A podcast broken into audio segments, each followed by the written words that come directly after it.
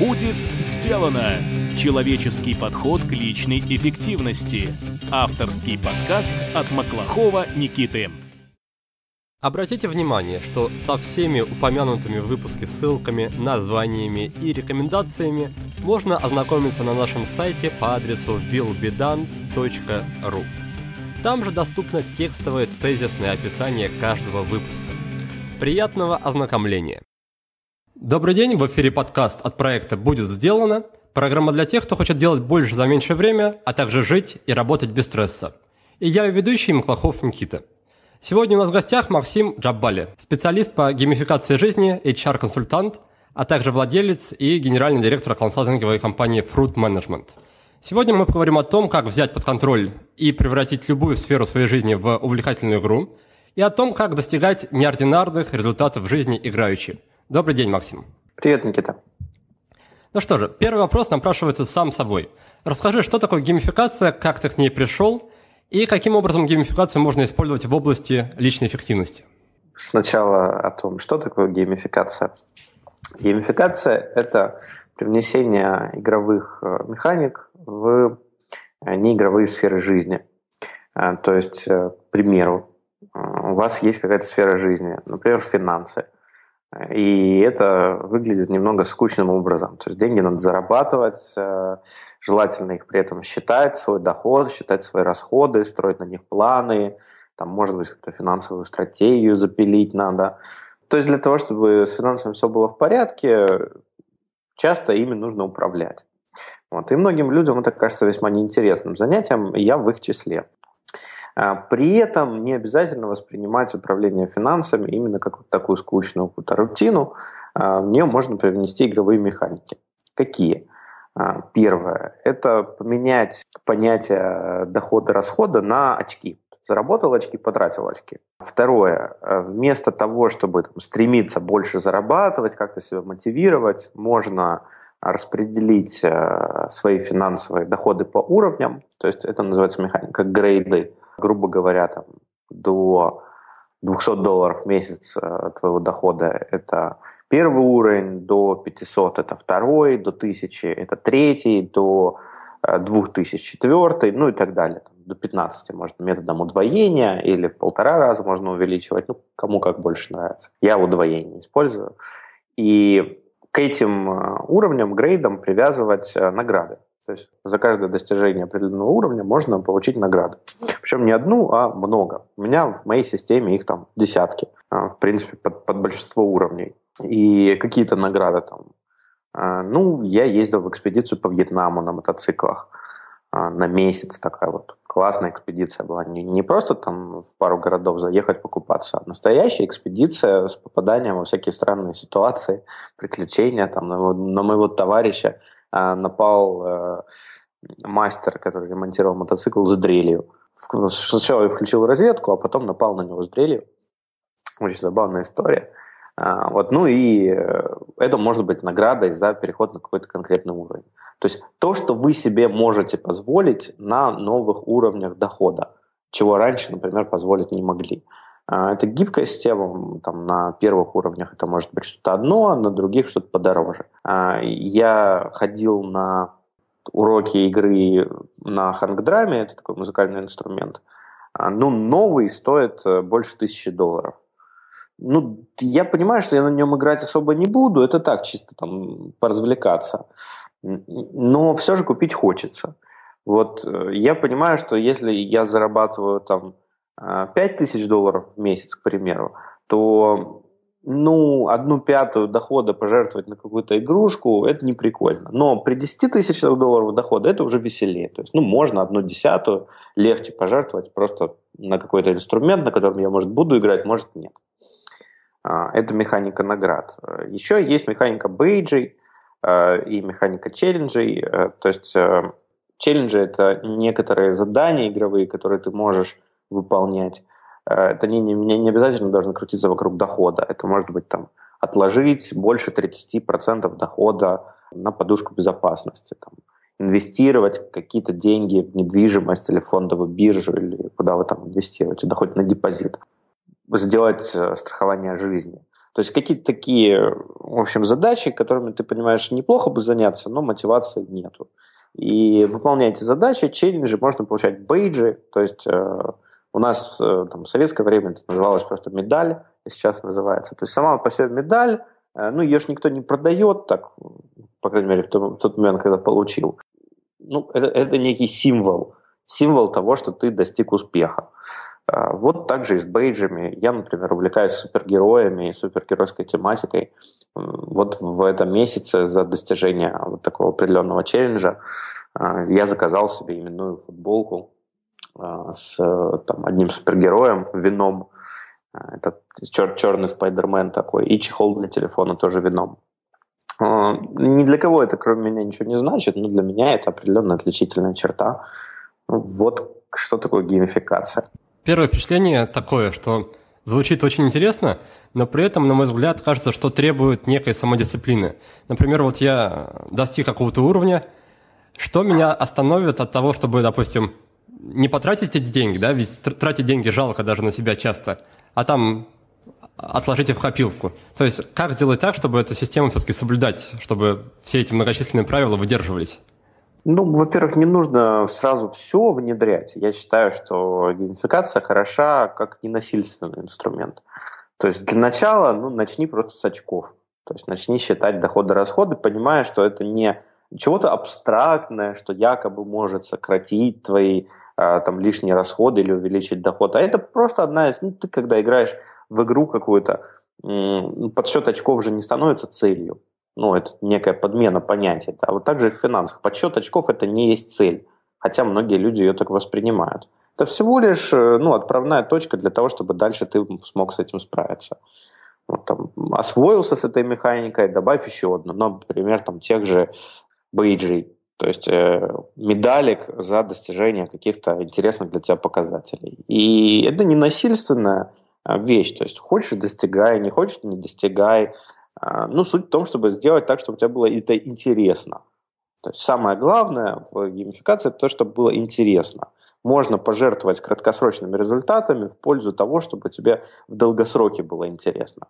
А, ну, то есть мы все знаем примеры, когда люди там заработали какую-то большую сумму денег, ну, на рывке, скажем, но потом они больше только не зарабатывали, и более того, все потратили. Ну, и как бы смысл этого всего надрыва был сомнителен. Потому что самому ему не хотелось деньги зарабатывать. Ну, нужно было там для чего-то. Под, под что-то обычно деньги хорошо зарабатываются. Ну, а дальше он слился. А геймификация позволяет как-то ну, игровое отношение к э, такой серьезной сфере, как личные финансы, развить и управлять этим как игрой. То есть ты, когда играешь в игру, у тебя же никто не заставляет там срочно ее проходить, побыстрее, ты в спокойном режиме, как для тебя удобно, в нее играешь. Вот так же с геймификацией. То есть э, я к тому, что это очень хороший вопрос, Никит, про самоорганизацию. Нужна ли дисциплина? Э, я не буду говорить, что не нужна, потому что нужна. Но, скажем, эта дисциплина, во-первых, не такая жесткая, во-вторых, у нее э, сама дисциплина не является целью. Когда что-то не является целью, обычно оно побочно легче развивается, чем когда это твое главное, в общем, точка координата, развитие самодисциплины. Это не есть цель. Цель, чтобы у тебя было весело а, играть в деньги. Хорошо, с этим разобрались. А, смотри, давай тогда перечислю те основные моменты, которые я зафиксировал, а ты проверь, что я все правильно понял. Итак, что такое геймификация? Это, во-первых, очки, то есть некий численный показатель нашего движения, да, нашего прогресса. Во-вторых, это грейды или уровни, а, некие барьеры, некие да, границы очков, по которым мы понимаем, что вышли как бы на качественный новый уровень в нашем направлении. Дальше это награды, то, как мы себя хвалим, награждаем за достижение новых уровней. И как вариант также можно использовать челленджи, то есть какие-то краткосрочные, может быть, даже разовые суперзадания, вызовы, да, которые ставят, может быть, нас в какое-то дискомфортное положение, но результаты которых при их выполнении, при их достижении, да, будут нас сильно радовать. Правильно ли понял? А, не совсем. А, то есть, когда ты меня спросил, что, что такое геймификация, я сказал, что это привнесение а, игровых механизмов в неигровые сферы жизни. Это более точное определение. То, о чем ты сказал, это больше похоже на ответ на вопрос, какие механизмы есть в геймификации. Вот ну, я поясню разницу. Дело в том, что до того, как э, заморочиться с финансами и превратить это вот прям в такую, там, чуть ли не игровой квест, а я геймификацией тоже занимался. А, но для меня тогда это было вот без навороченных механик. То есть меня, например, сами очки, они по себе зажигают. А, то есть я считаю время, веду там круглосуточный хронометраж.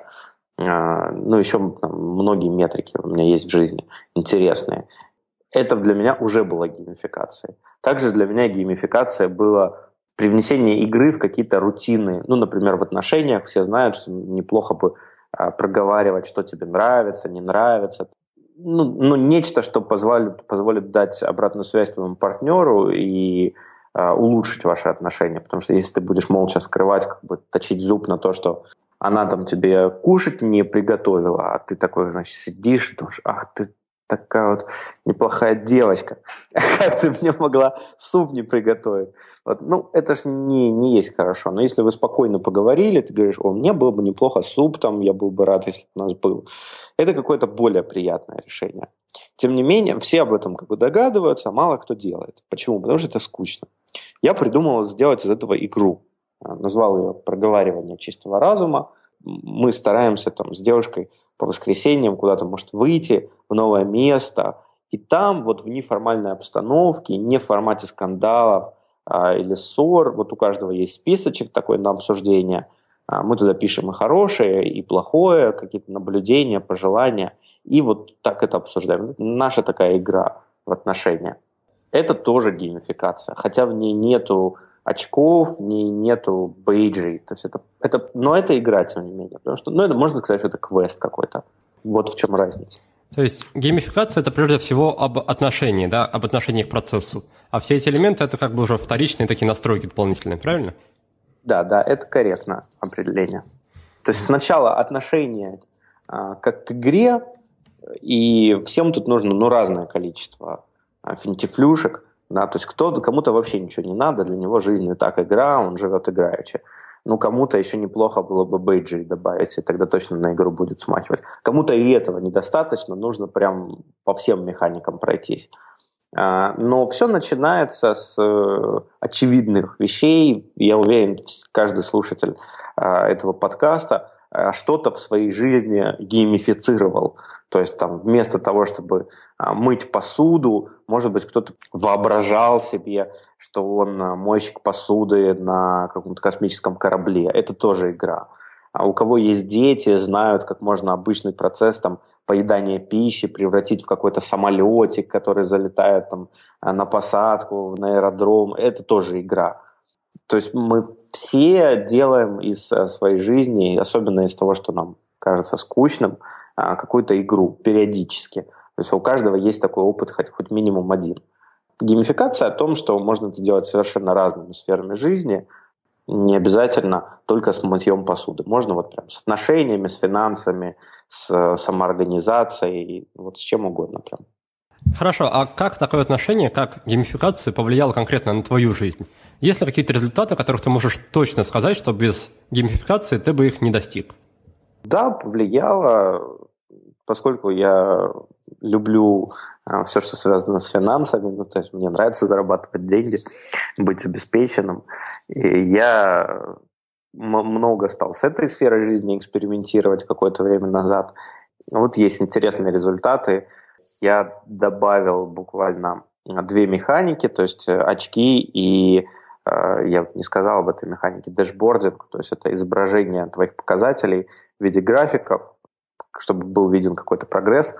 Ну и, в общем, у меня есть грифельная стена, а, черная такая, как в кафе на, в квартире в моем кабинете, большая такая, метров 8, наверное, в одну сторону, только и в высоту 2,7. И э, я там нарисовал график своего дохода с 2012 года, э, изобразил квартальные, месячные показатели годовые.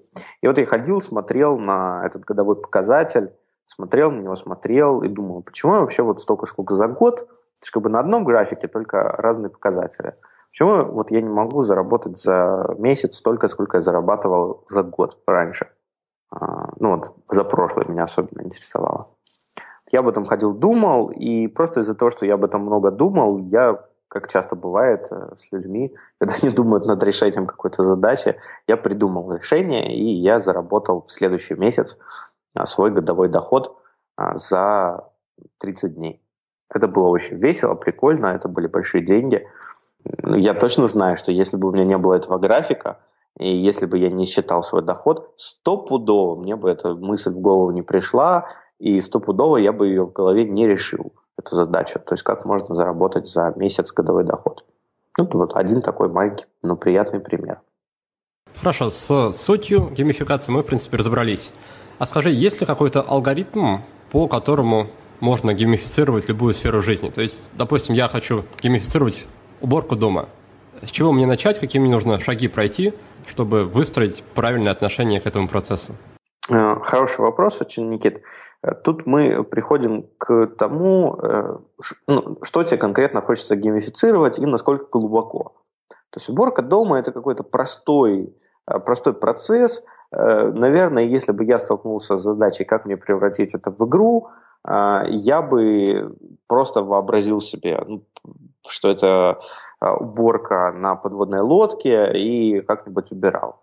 Но я имею в виду, что а, это слишком простая задача, чтобы сильно с ней заморачиваться. Там графики какие-то составлять, уборки, очки начислять. Э, ну, не очень прикольно. Мне кажется, с такими задачами легче справиться, назовем ее геймификация light. Да, то есть это ты себе что-то придумал, вообразил и относишься к этому как к игре. Есть задачи более сложные, ну, например, успеваемость. Вот я для своей девушки такую геймификацию готовил в прошлом году на три недели – космическая эффективность мы ее назвали. Исходные данные какие? Девушка не работает, так же, как у, наверное, многих неработающих э, девушек, у нее есть проблема, что а чем вообще заняться, успеваемость падает, потому что нет каких-то там четких задач, нет ритма жизни как такового выявленного, там детей у нас нету, которые часто структурируют будни. И я для нее разработал такую систему, где можно было выполнять задания, получать за них очки, и эти очки менять на разные приятные вещи. То есть она на ватмане должна была с вечера написать задачи на следующий день, а потом вечером подвести итоги. Какие задачи сделаны, какие нет. А если вовремя она подводила итоги, вовремя писала, то у нее одно количество очков она зарабатывала. Если не вовремя писала или вообще не писала задачи на следующий день, то меньше очков получала. И так каждый день. Это очень простые там 2-3 задачи. Написать с вечера план на следующий день, сделать его и подвести итоги. При этом еще дополнительно я повесил стикеры на холодильнике, где написал, на что их можно потратить, ну, там можно было себе всякие купить э, платьечко, э, можно было там, цветы получить в подарок. Ну, какие-то приятные вещи, некоторые посерьезнее, некоторые менее серьезные. Там она парилась, что у Windows не переустановлен, сама она его отнести в ремонт не могла. Вот там можно было приобрести за определенное количество очков, что и я сниму с нее этот вопрос, отнесу сам в ремонт компьютер, об этом позабочусь и проблема будет решена. Потому что сам я тоже не хотел этим заниматься. Мне, мне не очень нравится решать такие задачи, я не программист. Можно было при этом не только тратить на что-то очки, можно было еще зарабатывать. То есть там приготовить мне мой любимый а, пирог с брокколи, это какое-то количество очков дополнительное, а, сделать мне массаж э, на ночь, тоже какое-то дополнительное количество очков. Ну, в общем, какие-то вещи, которые мне были интересны, ну или которые я понимал, что неплохо было бы сделать с моей девушкой, но она это откладывала. Я туда написал. И там было, может, по паре десятков стикеров на получение очков и на потраченные очки. И вместе с этим еще она баланс каждый день сводила, сколько по своим основным задачам она получила очков. Э, и вот на три недели такой был эксперимент. По ее словам, она очень сильно повысила свою успеваемость, там много чего переделала, что давно хотела сделать, но не получалось. Э, ну и в целом удовлетворенность жизнью стала получше. Ну вот такой был игровой эксперимент на три недели, э, где вот там вовсю можно было поиграть. Сделать мозг своим союзником – научиться внедрять в жизнь любые привычки без срывов и насилия над собой. Вот этому и посвящена моя новая обучающая программа «Игра в привычки».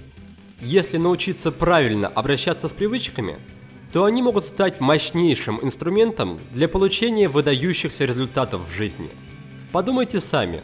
Все, что нужно, чтобы похудеть, выучить иностранный язык, получить повышение на работе или построить гармоничные отношения – это внедрить в свою жизнь одну или несколько привычек.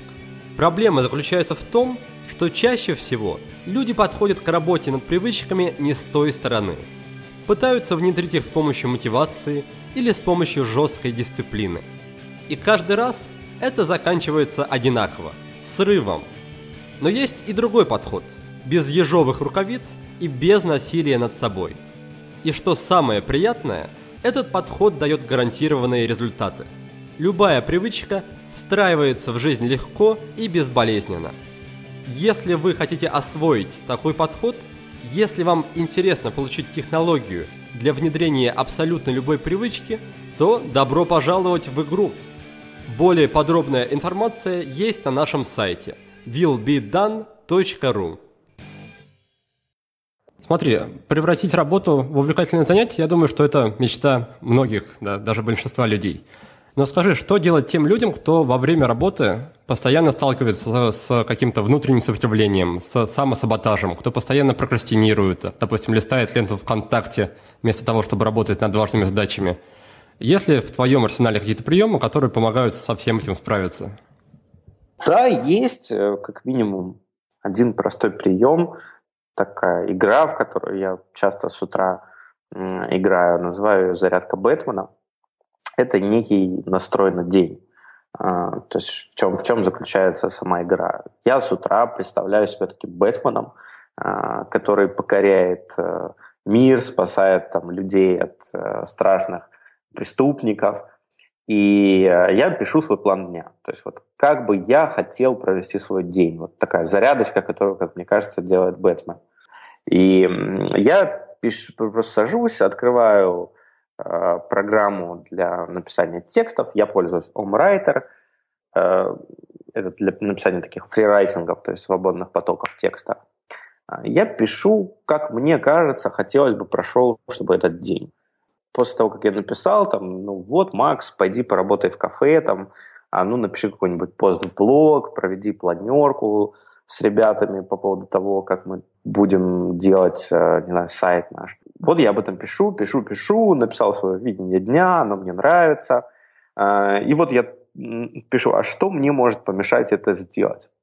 И вот тут я вовсю начинаю выписывать. Ну, значит, могу, э, как и все живые люди, залипнуть в ленту ВКонтакте.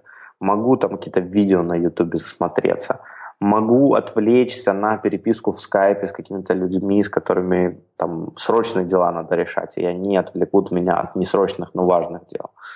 И вот я выписываю, выписываю, выписываю, и по ходу начинают рождаться решения. То есть, э, ну, как пример, я не захожу э, во время работы, рабочих блоков в социальные сети с компьютера. То есть, потому что на компьютере листать гораздо удобнее – а, все там, сайты открывать по ходу, которые рекомендуют во френдленте. Я захожу с телефона, ну и такая у меня привычка, что с телефона я максимум проверю, если новые сообщения, если они какие-то срочные, там, я могу ответить, если нет, отвечу попозже. Таким образом справляюсь с тем, чтобы выпасть из деятельности там, френдлета ВКонтакте. Если мы говорим об отвлечении в скайпе, то я ставлю скайп на офлайн режим, ну и мне уведомления просто о новых сообщениях не приходят. А, то есть, когда я думаю о своем дне, о том, как я хочу, чтобы он прошел, а, я заранее готовлюсь к тому, что может пойти не так, и как бы нахожу лазейки, а, как я могу вот перехитрить ту часть э, себя, которая не хочет работать. Вот, и когда я в конце дня справляюсь со всеми задачами, я чувствую, конечно, большую удовлетворенность от э, прожитого дня, радость, и мне хочется ну, почаще делать зарядку Бэтмена. Получается, что надейся на лучшее, да, но готовься к худшему раскладу событий. Э, да, да, это хорошо, что ты подметил. Отлично, давай тогда перейдем к следующему вопросу. Я довольно-таки искренне считал, что внедрил довольно много полезных привычек в свою жизнь. Но в какой-то момент я наткнулся на твой пост, где ты перечислял список твоих действующих привычек, а также список экспериментов по их внедрению. И, если честно, у меня просто глаза в этот момент полезли на лоб от их количества, от их объема и от их сложности. Расскажи, зачем ты вообще практикуешь подобные эксперименты? Расскажи, по каким принципам ты выбираешь новые привычки для этих экспериментов? И как тебе вообще удавалось продержаться и выдержать эти эксперименты? Ведь некоторые, такие как практика полифазного сна, голодание и неделя без денег, они со стороны кажутся, мягко говоря, экстремальными. И заодно, пожалуйста, расскажи, какие, точнее, после каких экспериментов ты ощутил наиболее существенные изменения в своей жизни? Вот такой вопрос. Спасибо за вопрос, Никит. Э, ну, если говорить о том, почему я делаю эксперименты, а я за последние, э, с 2011 года где-то больше ста экспериментов провел, то есть это там, где было сознательное начало, сознательный конец эксперимента, какое-то подведение итогов, то э, ну, предварительной историей, что меня зажгло проводить эксперименты, был случай, когда я 2000, не помню, 11 году или 2010 я сидел за компьютером. Я не могу сказать, что у меня была уж такая прям скучная жизнь, но в ней точно не было вот интересных экспериментов, а, которые можно провести в своей жизни. Может, давай я еще несколько скажу. А, у меня был эксперимент с э, прочтением одной книги в день. А, я его назвал «Взлом скорочтения». И за три года я больше 800 книг прочел, может быть, больше тысячи, я чуть-чуть потерял, чуть-чуть сбился со счета. А, у меня был эксперимент с э, тем, чтобы а, найти наиболее эффективное для работы время суток. То есть я садился, с утра работал, потом работал днем, потом работал вечером, и вот так в разные дни, в разное время, и подводил итоги, где как бы покруче а, мне работается. Я вел дневник неприятных дел, то есть я фиксировал дело, которым заниматься не хочется в Evernote. В любом, в общем, текстовом редакторе это можно делать. И потом, то есть я его именно обозначал, что это неприятное дело, я его не хочу делать, я его хочу отложить.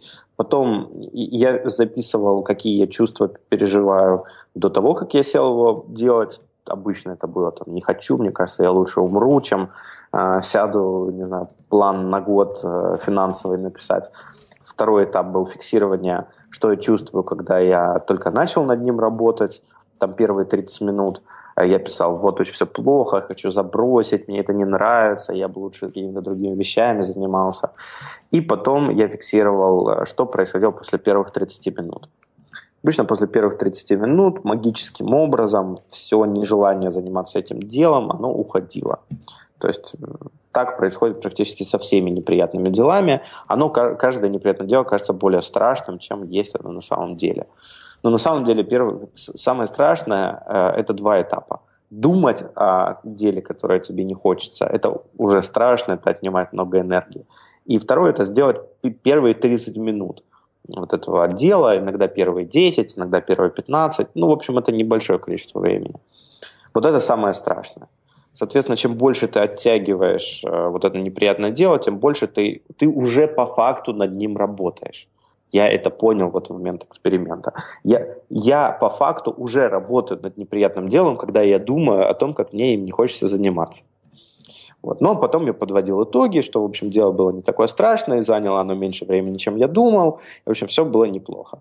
Вот через какое-то количество дней э, и дел, которые я записал в этот дневник, неприятных дел, я пришел к выводу, что со страшными делами надо работать не так. Нужно как бы ставить его в расписание, делать его быстрее, а, там, максимально первым, и потом откладывать. Э, у меня был эксперимент, э, я три месяца каждый день писал э, тысячу слов, фрирайтинг такой, утренние страницы, это прям практически по этой книге «Путь художника», с которой, я думаю, некоторые слушатели наши знакомы. Вот, писал три месяца каждый день тысячу слов. Я был сыроедом два года, э, был вегетарианцем один год. Э, я практиковал осознанное сновидение, ставил эксперимент не пить, э, ставил эксперимент хронометраж времени вести с 15-минутной точности, вот прижился. Ну и вот таких вот, в общем, 100 штук. Просто для того, чтобы было некое понимание, что это за эксперимент. Так вот, мы говорили о том, что меня побудило их делать. Э, я жил нормальной жизнью, и я в какой-то момент прослушал подкаст, вот как раз приблизительно такого формата, где э, один человек, Сергей Король его зовут, он э, рассказывал, может, может это и статья была, не подкаст, не, не хочу соврать. Но, в общем, он рассказывал о том, что они с девушкой делают коктейли. Вот там две недели они сделали эксперимент, э, каждый вечер делать разные коктейли. По-моему, не алкогольные. Э, ну, суть в том, что разные, с разными ингредиентами, и это было прикольно. Вот, знаете, я, я понял, что это такая простая вещь, но она настолько может какой-то придать приятный оттенок жизни, что заставляет вот этих людей, которые проводят эксперименты, их делать. Если я их тоже хочу делать, мне бы интересно было, например, две недели поделать новый коктейль, но я не делаю. Тогда я впервые вот это, этим вопросом задался, и со временем я пришел к выводу, что само название эксперимент, то есть когда не просто давай что-нибудь делать, а именно формат эксперимента, а, и именно это позволяет а, их проводить, мне, по крайней мере. То есть у меня, э, отвечая на вопрос, э, что сделать для того, чтобы хорошо организовать эксперимент, э, у меня есть четыре шага, которые я делаю для того, чтобы провести эксперимент. Первое. Я не, любое нововведение в жизнь, будь то там не есть после шести или а, вставать в 4 утра, у меня был такой эксперимент, любое нововведение я не воспринимаю как э, что-то, что я навсегда решил поменять в своей жизни. Это всегда эксперимент. Эксперимент подразумевает, что у него есть начало, конец, задачи, которые я на него ставлю. И если мне не понравится, то я это делать дальше не буду. Потому что часто там люди говорят, вот я сяду на диету. Ну, насколько ты сядешь на диету? Какие твои задачи на эту диету? На эти вопросы часто ответа нет. Просто вот я сажусь на диету. Вот я начинаю бегать в понедельник. Так не работает обычно. У меня никогда не работало. Если мы воспринимаем, что это эксперимент, хорошо, значит, мы понимаем, что он разовый. Разовый – это разово сделать усилия. Это несложно. Это не просто я с понедельника там, иду в спортзал. Второе. А, я всегда ставлю внятный дедлайн эксперимента. То есть, когда я закончу делать то, что я запланировал.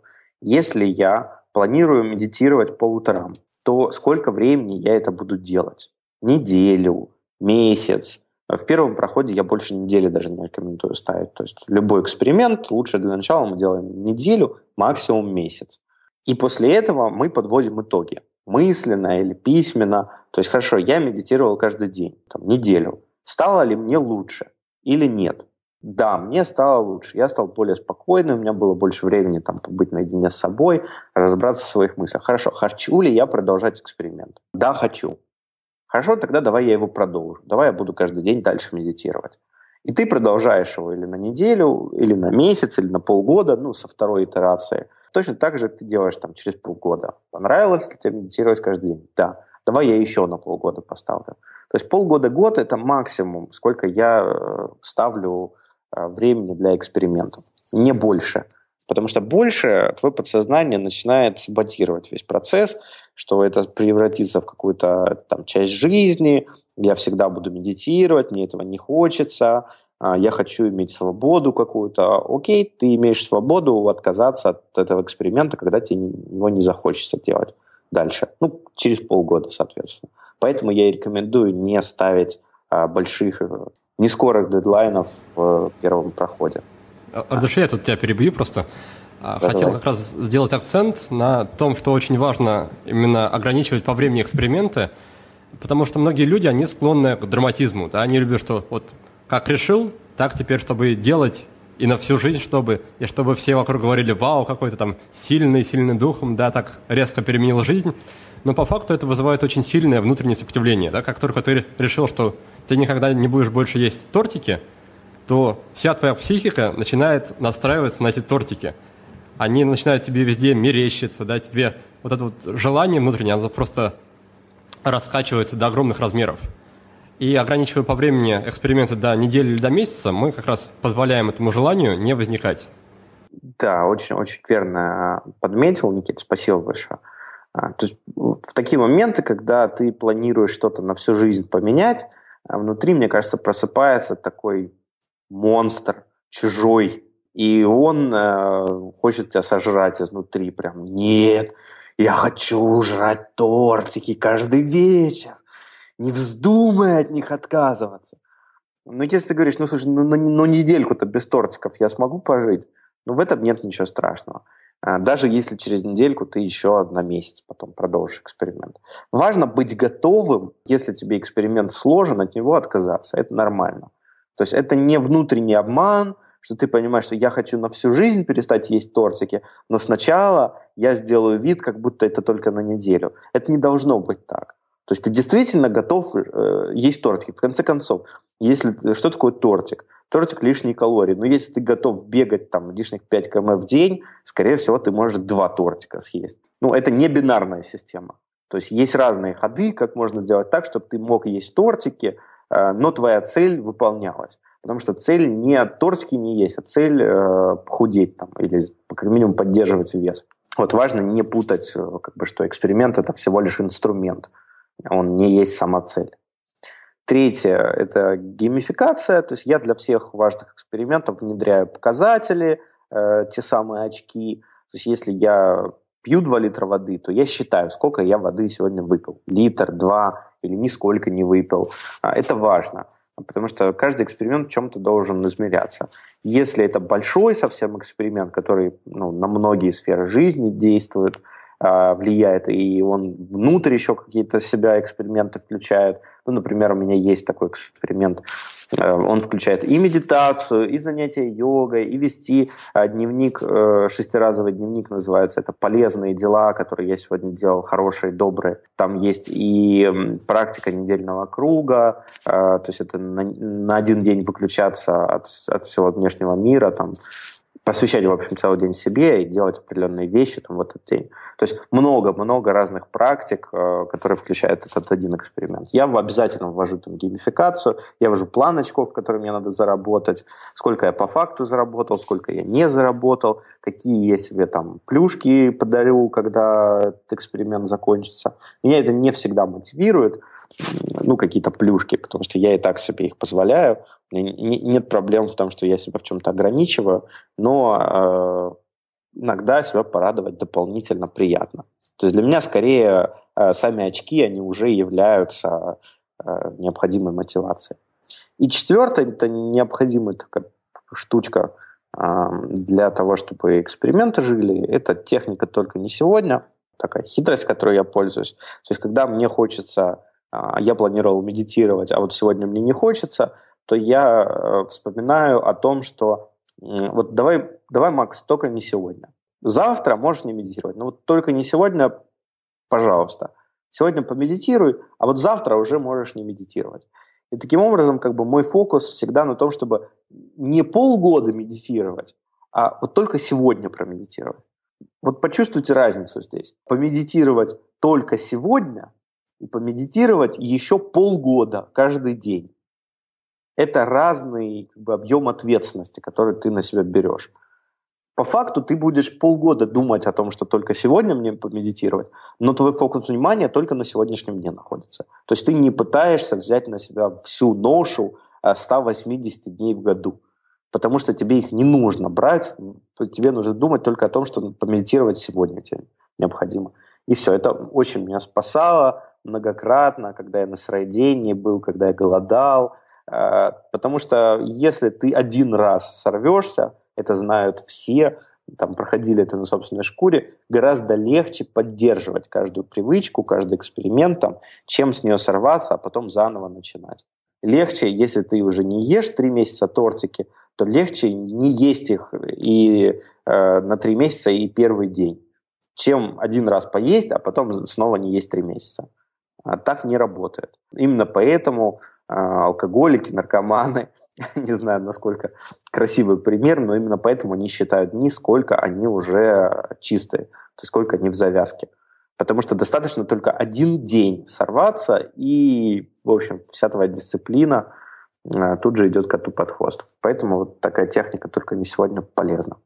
Очень здорово все это звучит. Тогда позволь мне снова подвести так тезисные итоги этого блока. Значит, как внедрить, по сути, любую привычку да, в виде эксперимента?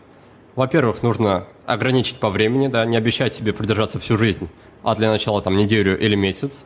Во-вторых, не забывать подвести итоги, да, то есть проверять и наблюдать за собой, как внедрение привычки изменило то, что ты хотел изменить, над чем хотел поработать.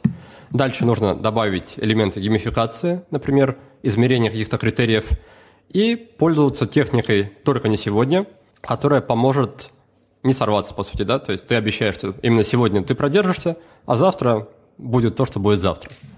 Правильно ли я все понял, Максим? Э, да, Никита, все верно. Дорогой мой слушатель, я очень благодарен тебе, что ты проводишь время в обществе меня и моих гостей. На подготовку каждого выпуска мы тратим десятки часов. И я хочу, чтобы ты знал, что затратив всего лишь 2-3 минуты, ты можешь внести огромную лепту в развитие этого подкаста. Способов для этого существует множество. Оставь отзыв о подкасте на iTunes. Расскажи про подкаст своим друзьям в социальных сетях или в реальной жизни.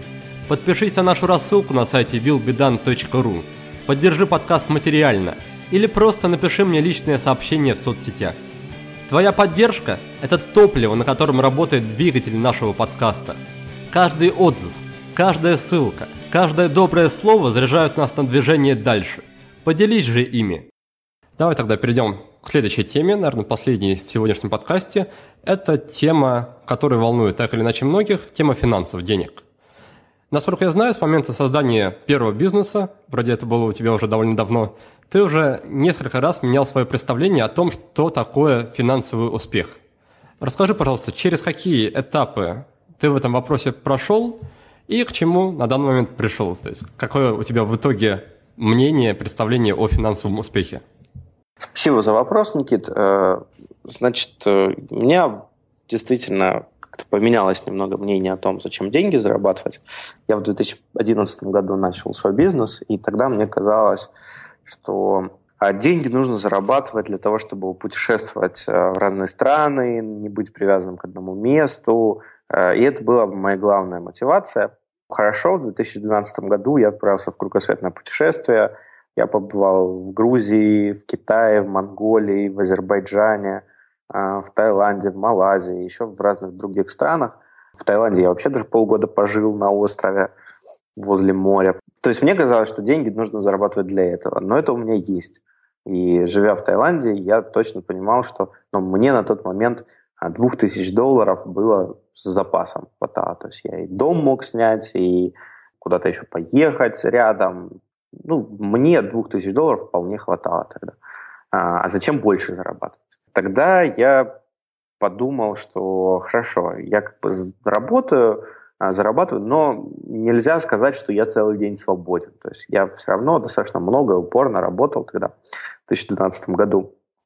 А, я подумал, что, наверное, финансовый успех, вторая моя версия такая была, это когда ты можешь мало работать и прилично зарабатывать. Хорошо, за последние пару лет, а, за 2014-2015 год, уже в 13 на самом деле а, этот показатель стал таким. Я, я считаю свое рабочее время, вот конкретно рабочего времени, то есть сколько я времени уделил бизнесу, там, это два с половиной часа в день. То есть э, это показатели порядка там, ну вот если два с половиной умножить на 365, 912 часов. Ну вот около того, да. А, там 865 где-то, где-то там 870. А, такие показатели мои за последние два года именно работы. Хорошо, добавим сюда все планирование, которым я занимаюсь, подведение итогов дня, написание статей в блог, то, что как бы не работа для меня особо, фрирайтинги. Вот это все добавляем, получается 3,5 часа в день. Три с половиной часа в день. Из них час, можно сказать, э, вообще для себя и два с половиной чисто работы. И при этом я умудрился, вот сохраняя эти показатели, выращивать свой доход сначала на 30%, потом на 260%. Э, э, ну, то есть я сам себе доказал, что можно зарабатывать все больше и больше, при этом не работая больше, просто повышая стоимость своего часа. И при этом работая достаточно небольшое количество часов. Что дальше?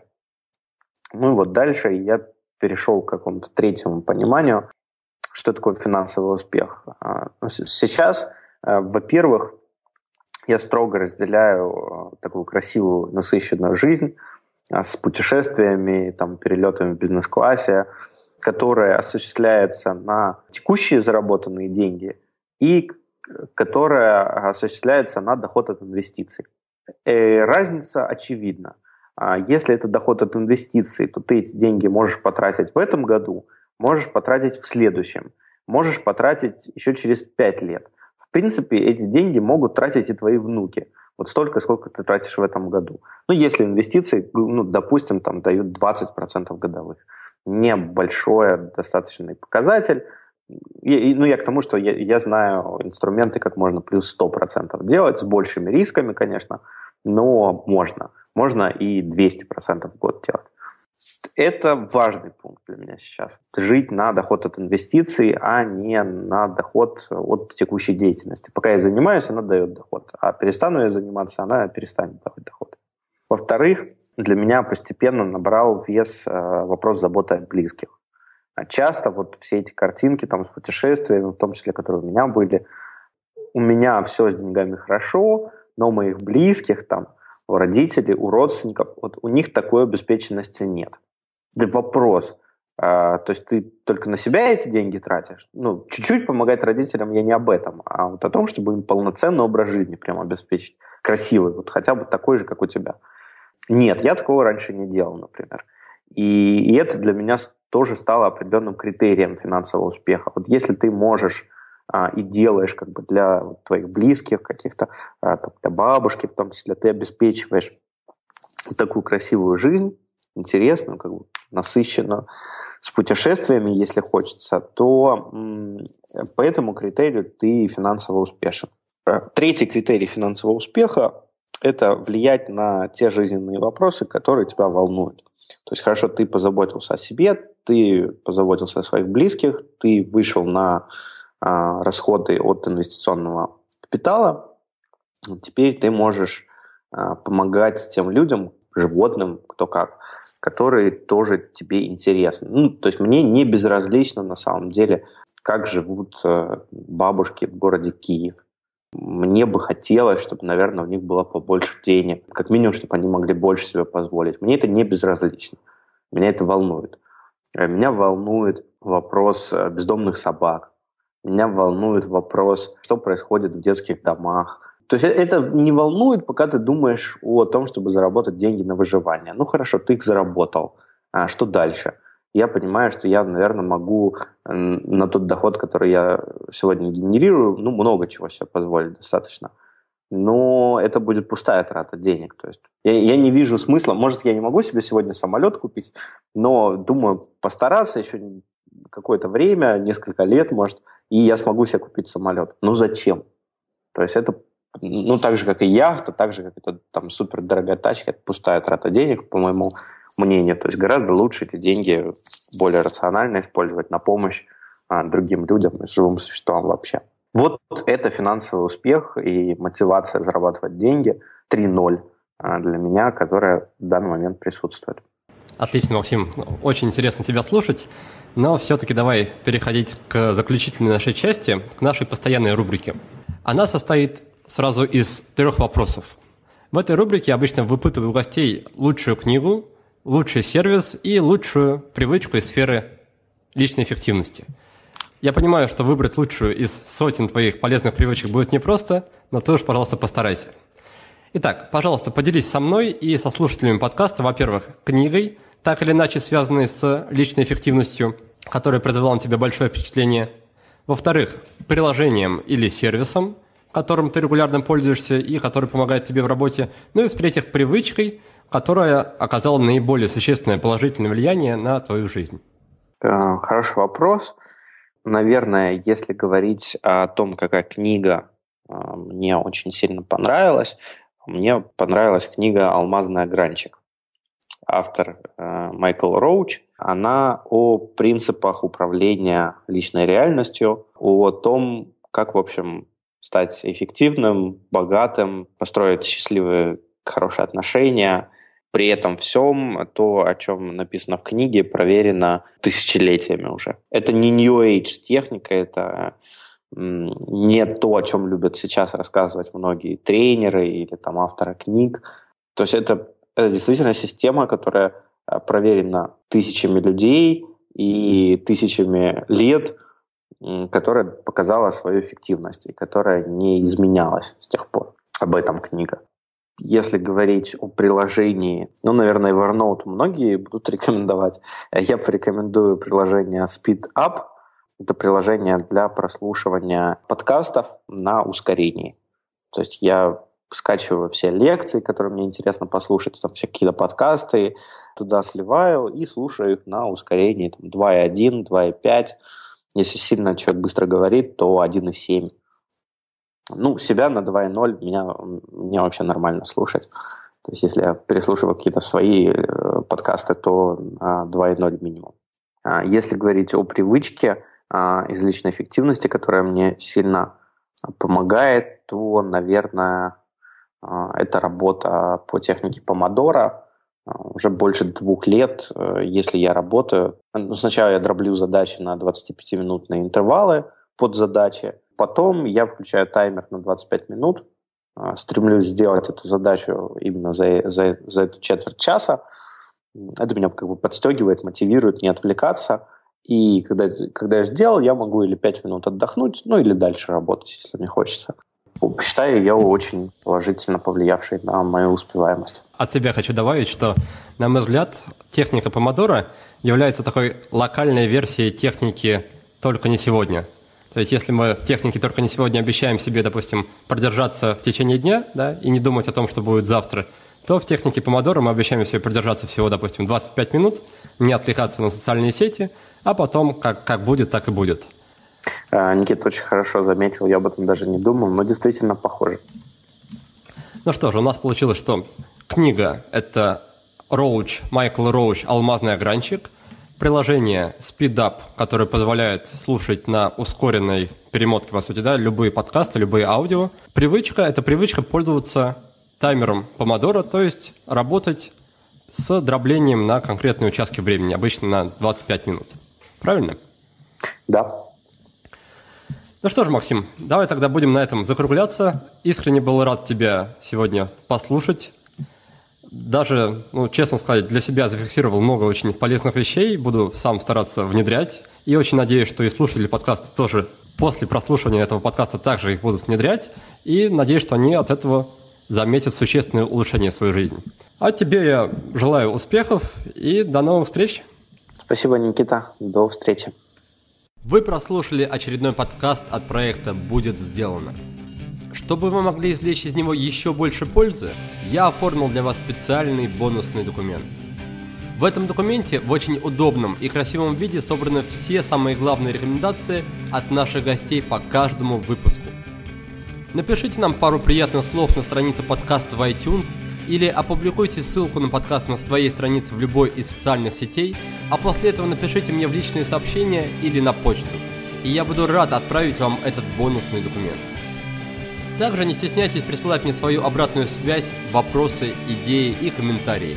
А я, в свою очередь, приложу все усилия к тому, чтобы каждый выпуск был интереснее и насыщеннее предыдущего. Оставайтесь с нами, и все самое важное в жизни будет сделано.